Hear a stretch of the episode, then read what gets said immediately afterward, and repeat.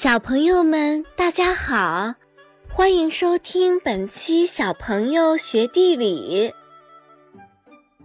首先，芬芬姐姐想要问大家一个问题：蔚蓝的大海、清澈的小河、路上的小水坑、公园里的喷泉、奔流而下的瀑布，在这些粉粉姐姐说的景观里面，你见过哪些呢？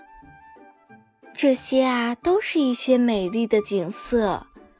你有没有发现它们有什么共同的地方呀？对，它们都是由水组成的。下面让我们一起思考一个问题：我们可以用水做些什么事情呢？我们可以用水呃喝解渴，然后洗衣服。我们可以用水游泳。还有其他的吗？还可以冲马桶。对啊，水这么有用，所以我们生活中离开水行不行呢？不行。对，不行。上一期节目里面我们说过了，地球上有很多水，可是啊，小朋友们，你们知道吗？在这些水里面，海洋中的水占了绝大部分。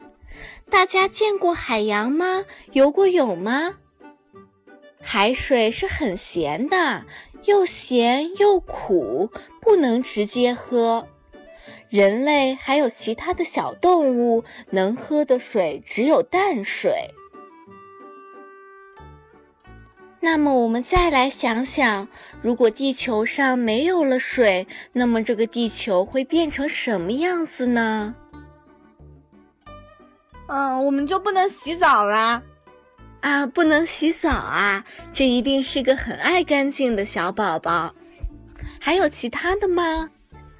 花草树木都会枯萎了。嗯，对呀，花草树木都会枯萎了，它们好可怜啊，对不对？还有别的吗？小鱼就会失去它们生存的家园了。所以，如果地球上没有了水，是不是很可怕呀？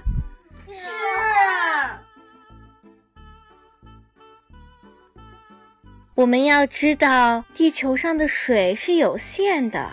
如果我们不能节约用水，水就会有被用光的一天，人类、动物还有植物就没有办法生存下去了。所以，小朋友们，为了不让这一天到来，我们应该做些什么呢？我们要节约用水。对，我们要节约用水。